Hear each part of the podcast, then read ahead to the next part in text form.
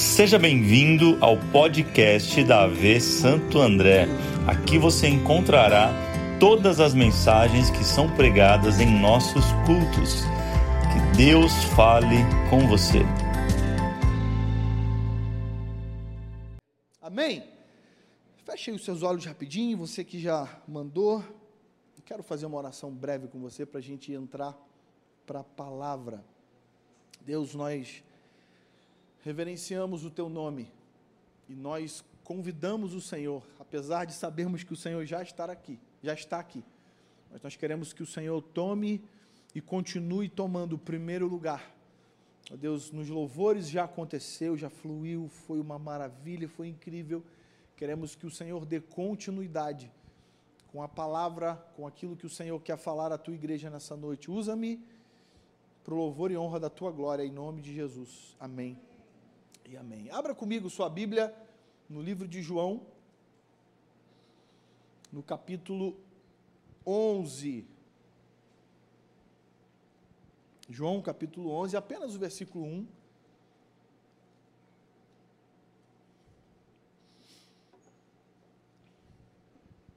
Quero ler com você um texto, uma história, na, na verdade, muito conhecida foi pregada já algumas vezes aqui. E eu quero hoje compartilhar um pouquinho a mais com você sobre esse texto. João capítulo 11, versículo 1 diz assim: Olha, havia um homem chamado Lázaro. Ele era de Betânia, do povoado de Maria e de sua irmã Marta. E aconteceu que Lázaro ficou doente. Repita comigo, e aconteceu que Lázaro ficou doente. Sabe, a Bíblia não relata quanto tempo é, Lázaro esteve doente. A partir desse da narrativa que João ele começa a descrever aqui no capítulo 11. Mas um fato importante para entendermos é que essa palavra ficou no hebraico, ela tem a ver com algo que foi de repente. Esse verbo ficar aqui no grego, ele tem a ver com uma informação de que era de um jeito e agora ficou de outro. Então nós entendemos que Lázaro estava levando uma vida normal. Diga comigo, normal. Fala, igual a minha. Ué, gente, alguém tem uma, alguma vida anormal aqui? Quem tem vida normal aqui? Levanta a mão aí. Ninguém tem uma vida normal, gente? Pelo amor de Deus, estou sozinho aqui. Estou falando com algum ET. Lázaro tinha uma vida normal. Ano passado nós pregamos sobre o novo normal, então nós vivemos uma vida normal, apesar de tudo isso que está acontecendo, é o novo normal. E de repente algo, algo mudou na vida dele, de repente algo aconteceu. A Bíblia não relata aqui qual foi a doença, qual foi o problema de Lázaro, mas interessante nós ressaltarmos que foi algo imediato foi algo que talvez não era esperado. Não estamos falando aqui de, de repente, um problema que já vinha acontecendo e talvez piorou. O ficou doente quer dizer que estava tudo bem e agora deu ruim. Na nossa vida, como um todo, olhando para pessoas normais aqui que eu estou olhando, nós sabemos que todos nós somos sujeitos, estamos sujeitos a isso, sim ou não?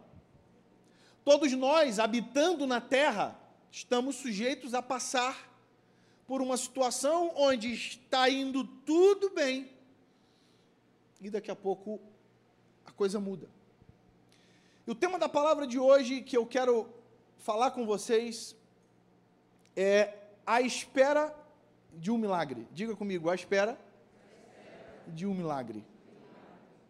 Seja muito sincero comigo, quantos estão esperando no Senhor um milagre acontecer na tua vida. Levante sua mão para eu te conhecer aí, em nome de Jesus. Irmão, milagre, deixa eu, deixa eu explicar um pouquinho para você, e eu, eu pedi permissão ao pastor Davis para falar um pouquinho também de milagre hoje.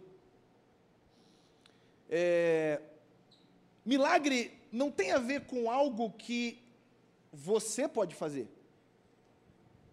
Milagre não tem a ver com algo que está no seu alcance para ser feito. Milagre é quando todas as suas expectativas ou todas as suas possibilidades elas se esgotam. Não há mais o que fazer. Você já ouviu não de um lado, não do outro. Atrás você, você ouviu corre que deu ruim. Ou seja, por onde você vai, você ouve algo do tipo: não tem mais jeito. Isso é milagre. Às vezes nós, e eu vou falar um pouquinho sobre isso daqui a pouco, às vezes nós esperamos algo de Deus e damos até um nome de milagre, mas não compete a Ele fazer. E a gente vai falar um pouquinho sobre isso daqui a pouco. Acho que todos nós estamos esperando algo. Todos nós. Talvez você esteja esperando uh, uma porta de emprego se abrir. Paulinha hoje contou um testemunho aqui dela. Talvez você esteja esperando uh, um aumento de salário, talvez você esteja esperando fechar um novo contrato, talvez você esteja esperando casar. Para alguns é um milagre, né, gente? Isso. Não sei assim. Aliás, deixa eu perguntar uma coisa aqui. Tem alguém aqui esperando casar? De deixa eu só. Não vou te chamar aqui na frente, não, mas quem está aqui falando assim, eu, eu quero casar, pastor? Levanta, levanta a mão para eu te conhecer. E os outros solteiros também te conhecerem, claro, né? Fazer um benchmark aí e vai dar tudo certo. Levanta a mão, gente. Quem quer casar? Quem está aceitando o currículo aí? Levanta a mão, por favor. Em nome de Jesus. Isso. Não tem problema nenhum. Às vezes o pessoal tem vergonha, por isso que está solteiro, tem vergonha de se assumir. Apresenta esse coração, meu Deus do céu. É, ué, bota para pista aí, para rolo, né? Como fala no Rio. Bota aí, estou disponível, orando. Mas olha só, gente, isso não é milagre. Eu brinquei no início, mas isso não é milagre. Apesar de alguns irmãos terem uma certa dificuldade, mas não é milagre. Deus pode alcançar a sua vida com misericórdia, você vai casar. Pede ajuda aí para os líderes de jovens, pessoal de casados.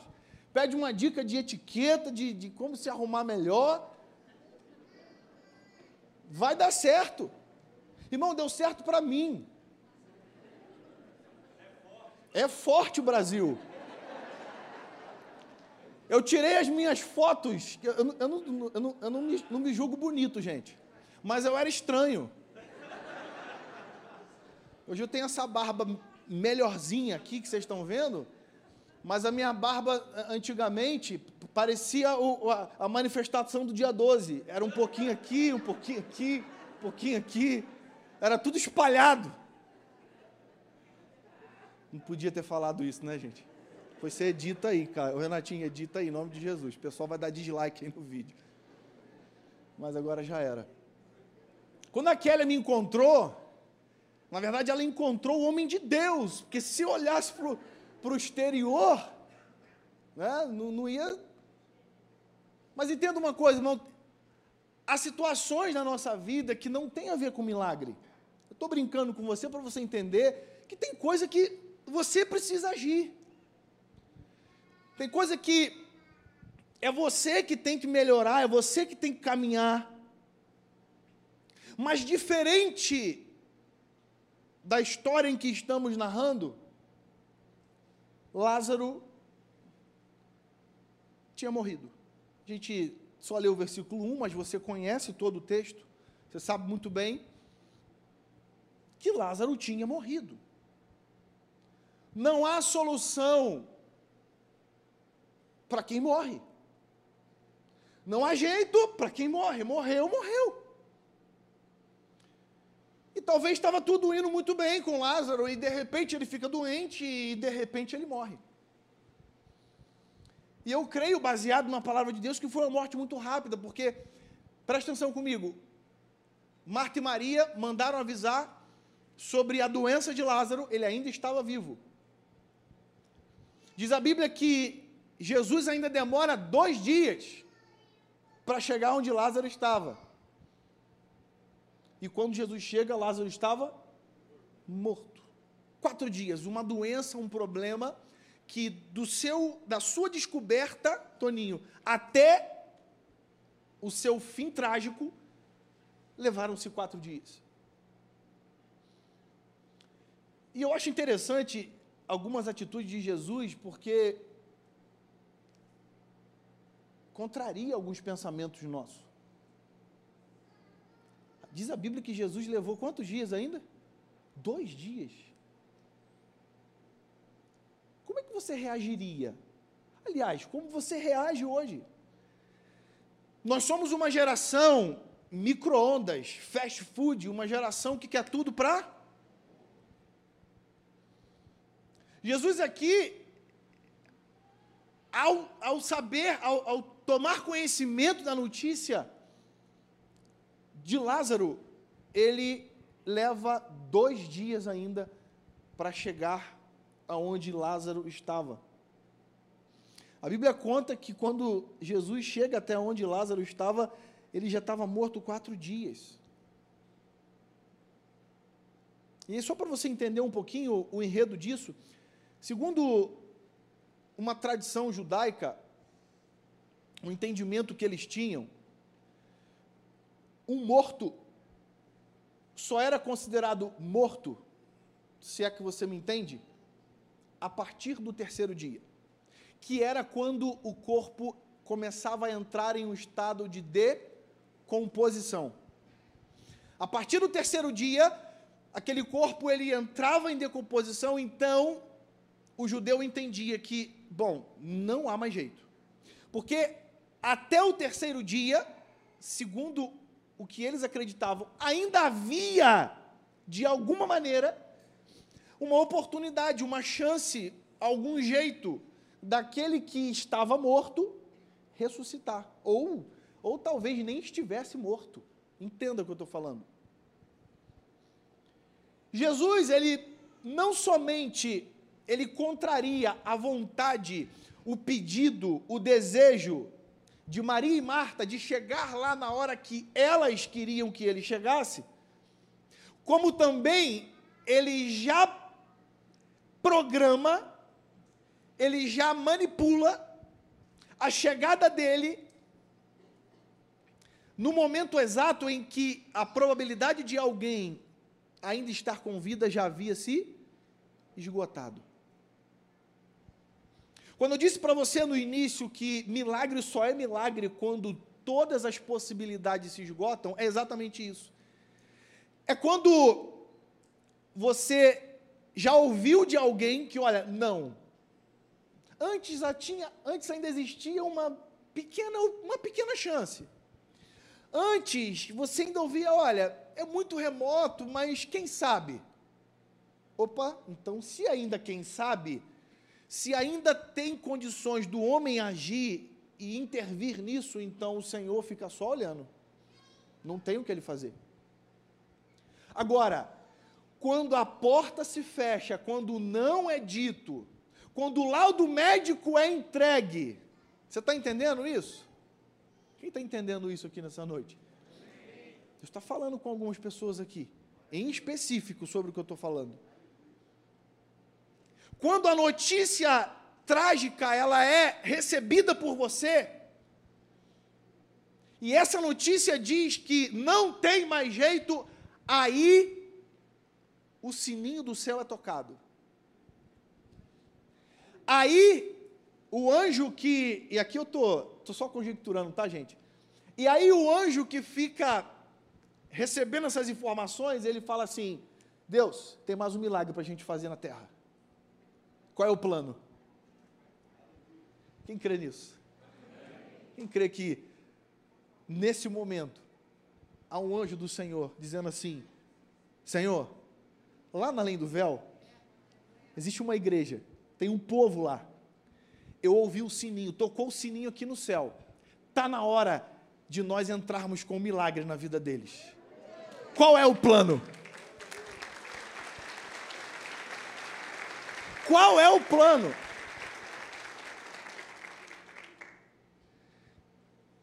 Mas o que fazer enquanto o milagre não chega? Por isso, esse é o tema, a espera do milagre. E tem até um filme, né?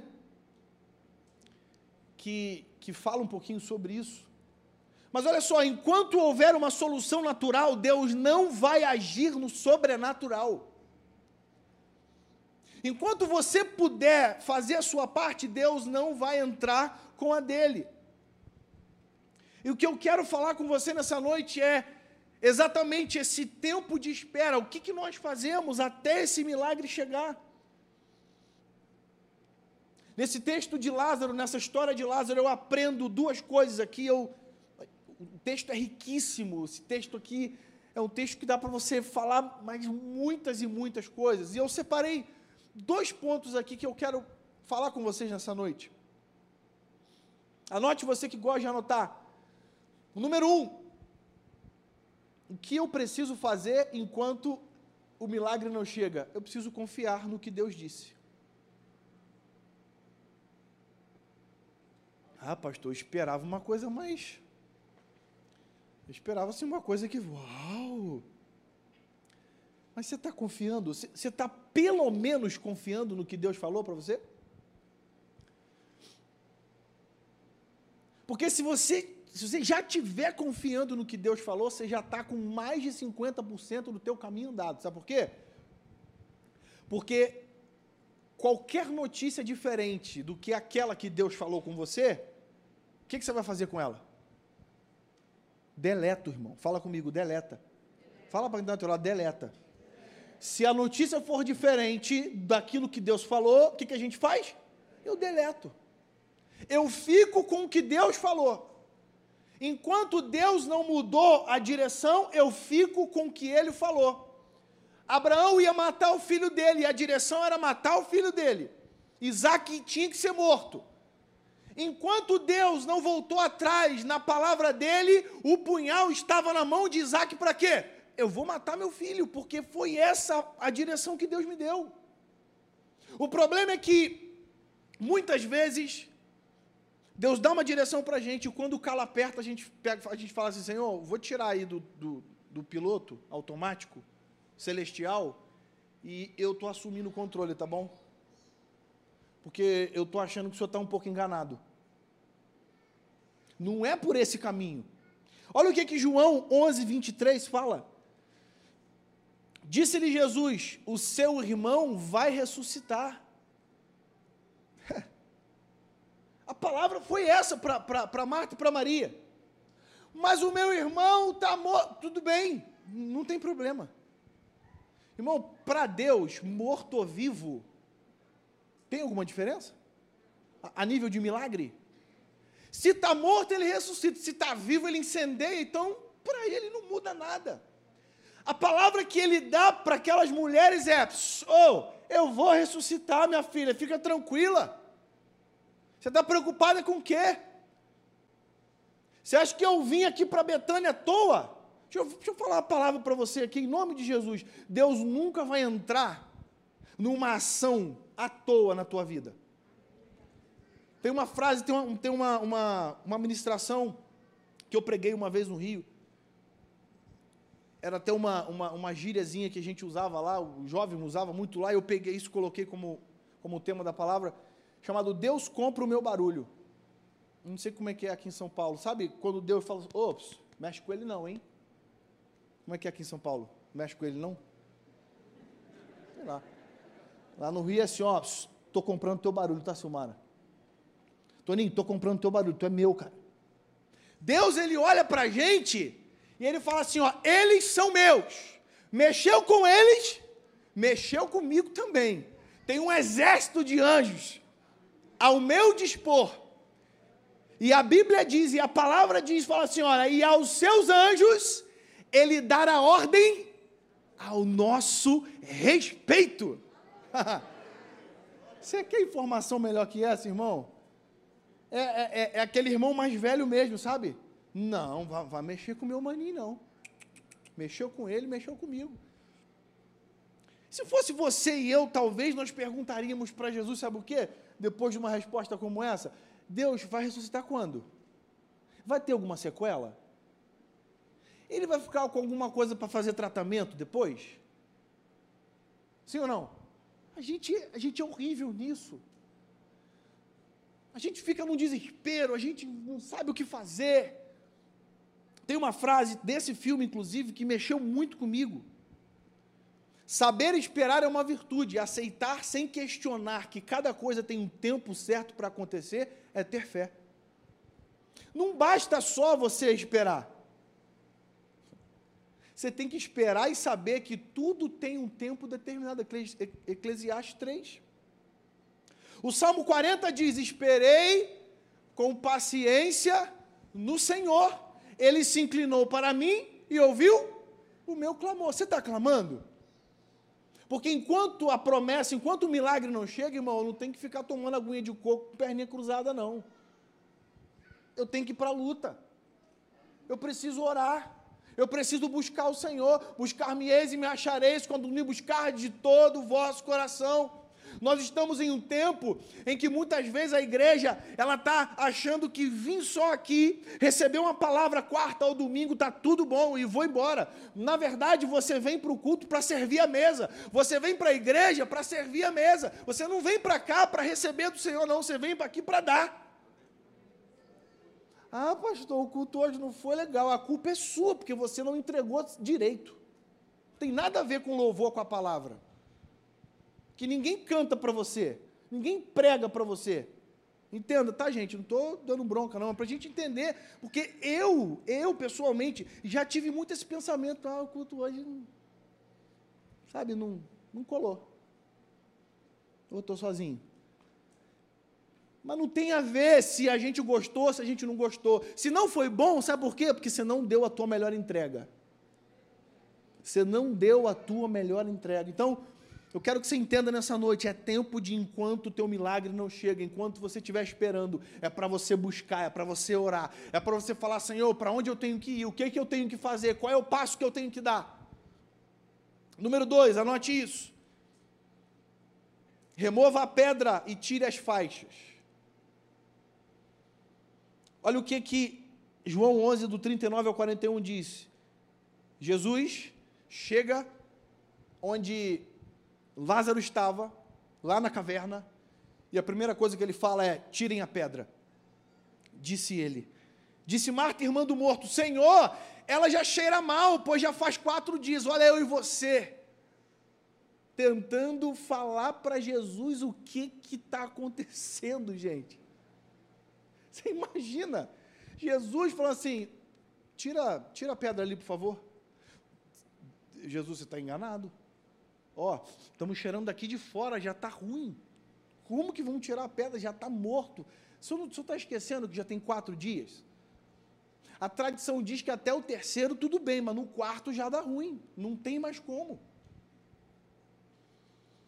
Disse-lhe Jesus: Não lhe falei que se você cresce veria a glória de Deus? Então tiraram a pedra. Jesus olhou para cima e disse: Pai, eu te agradeço porque me ouviste. Sabe o que me chama a atenção nesse texto? Jesus olhou para cima. Onde que estava o, o, o, Lázaro? O Lázaro estava em cima ou Lázaro estava na frente dele? Aonde estava o problema, gente? Estava em cima ou estava na frente? Estava na frente. O que, que eu aprendo com isso? O que, que Jesus está ensinando para mim e para você aqui? Quando tem problema para resolver, quando tem milagre para acontecer, nós não temos que olhar para o milagre, nós temos que olhar para quem vai realizar o milagre. O problema é que a gente quer ficar com os nossos olhos presos no problema. Jesus está ensinando para a gente. Viu o problema? Detectou? Olha para cima. Senhor, muito obrigado. Aqui está o problema, está aqui a situação. Eu creio que o Senhor pode fazer. É o que ele está ensinando para a gente. Olhar para o problema significa se prostrar diante do problema. Olhar para o problema significa aceitar a situação. E Deus está trazendo a igreja nessa noite a uma realidade. Não aceite a situação em que você está vivendo. Tirar a pedra fala de fazer a nossa parte. Eu vou correr aqui para a gente concluir. Interessante que todos nós, às vezes, falamos assim: Ah, cara, eu tinha um problema, botei uma pedra em cima disso e toquei a vida. Deixa eu falar uma coisa para você. Faz isso não. Faz isso não. Resolve o teu problema. Enquanto você não vive aquilo que Deus estabeleceu para você, resolva pendências. Não tampe nada com pedra, porque o Senhor é poderoso para resolver aquilo que a pedra tampou, apresenta para Ele. Aquilo que já fede quatro dias, o Senhor pode resolver, o Senhor pode mudar. No versículo adiante, quando eles tiram a pedra, Jesus ele dá uma ordem, Lázaro, sai para fora. Eu me lembro que assim que eu comecei a, a aprender português, não que eu saiba, mas eu, quando eu li isso, eu falei, caramba, cara, que erro a Bíblia colocando sai para fora. Coisa horrível. Mas há uma evidência, há uma ordem expressa de Jesus para a vida de Lázaro, dizendo: Lázaro, eu não só quero que você saia aí de dentro, mas eu tenho um novo momento, um novo ciclo, um no, uma nova etapa para você aqui fora. Jesus chama Lázaro pelo nome e ele sai levitando. Está na Bíblia, irmão, só você ler. Não vou ler para a gente ganhar tempo. Mas a Bíblia também diz, depois que Jesus fala para Lázaro sair, depois que Jesus chama Lázaro de Lázaro de fato, ele chama de morto. O morto saiu envolto em faixas. Olha que coisa importante para a gente olhar aqui. Vem cá, os músicos. Na hora que Deus dá ordem para Lázaro sair, ele chama pelo nome de Lázaro. Lázaro, sai para fora. E quando Lázaro começa a sair envolto nas faixas, nas faixas, Jesus diz: O morto está saindo envolto em faixas. Vai lá e tire as faixas dele. Sabe o que eu aprendo com isso? A ordem do milagre já foi dada. A ordem para a vida chegar em Lázaro já havia sido dada. Mas ainda havia algo que dependia de Marta e de Maria, ou de quem estava lá. Sabe, de repente, o Senhor já deu uma ordem para o teu milagre acontecer. E eu creio nisso, não tenho dúvida. Talvez o Senhor te trouxe aqui nessa noite para você entender que a ordem para o milagre já foi dada, mas você está olhando aí no teu milagre envolto em faixas. E sabe uma outra explicação por que, que Jesus teve que mandar aquelas pessoas tirarem a faixa de Lázaro? porque o milagre assustou elas. Quantas vezes você está orando por algo, Deus dá, você fica assustado. Atos capítulo 12, quem lembra? Pedro estava preso. Quem lembra desse texto? Pedro preso. Diz a Bíblia que havia um, um, um GC na casa de uma família, de Maria, mãe de João Marcos. E estava todo mundo orando por Pedro, para Pedro ser solto. Olha que, que, coisa interessante. Por quem que eles estavam orando, gente? Por Pedro. Pedro lá preso. Enquanto o GC lá na casa de, de João Marco estava rolando, tinha um anjo lá na cadeia fazendo o que com Pedro? Soltando ele. E o povo lá orando. E o anjo soltando Pedro. E o povo lá orando. Aí, quando Pedro passa das cadeias e Pedro vai direto para casa de João Marcos, ele diz a Bíblia que ele bate na porta. Bateu lá. Aí disse que uma, uma, uma jovem, uma, uma menina, uma chamada Rod, foi lá abrir a porta. Quando ela chegou lá, que ela olhou, ela falou assim: é Pedro. Pum, fechou a porta de novo. Falou: meu Deus, é Pedro.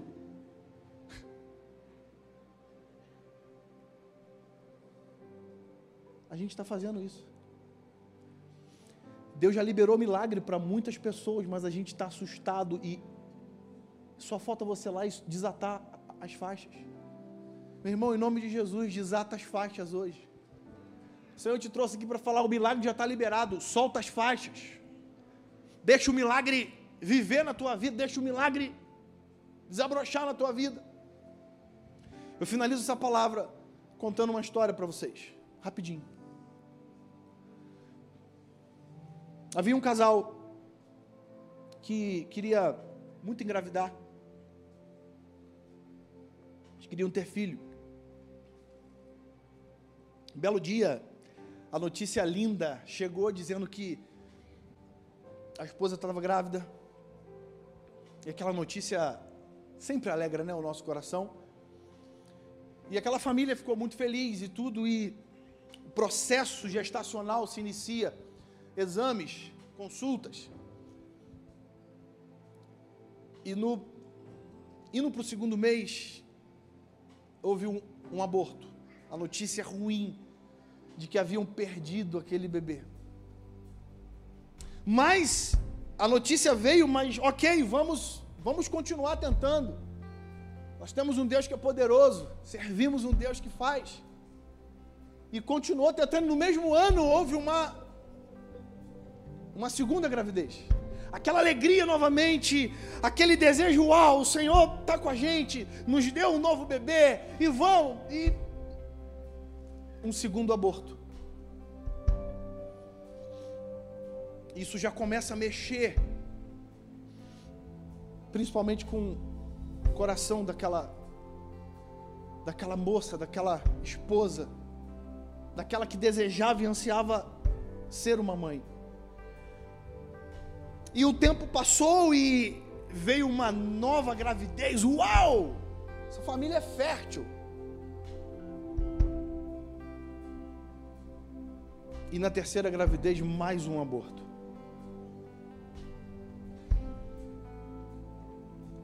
E nesse terceiro aborto,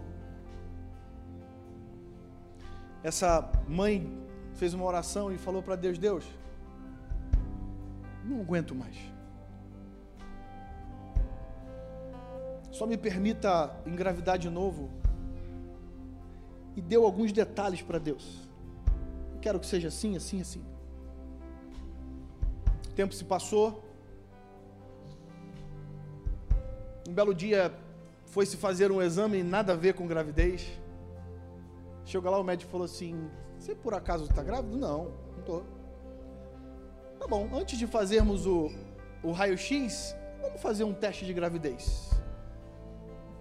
E a notícia maravilhosa de que estava grávida na quarta gestação. Só que a diferença é que essa gestação veio do jeito que ela havia orado antes e falado com Deus. Uma quarta gestação, na verdade, com preocupações das três anteriores, porque havia muito sofrimento emocional abalado, mas uma coisa essa jovem, essa moça, ela tinha no coração: eu creio em um Deus que pode fazer, e eu espero o milagre que Ele pode fazer na minha vida. E sabe o que aconteceu, gente? Eles são membros da Linha do Véu. Eu queria chamar o Rodrigo Alane aqui. Vem cá. Vem cá.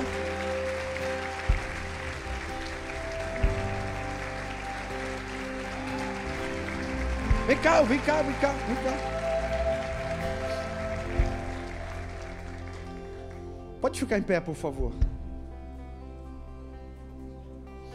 Por que, que eu estou chamando eles aqui? Irmão, uma ferida fechada e curada ela vira remédio para outras pessoas.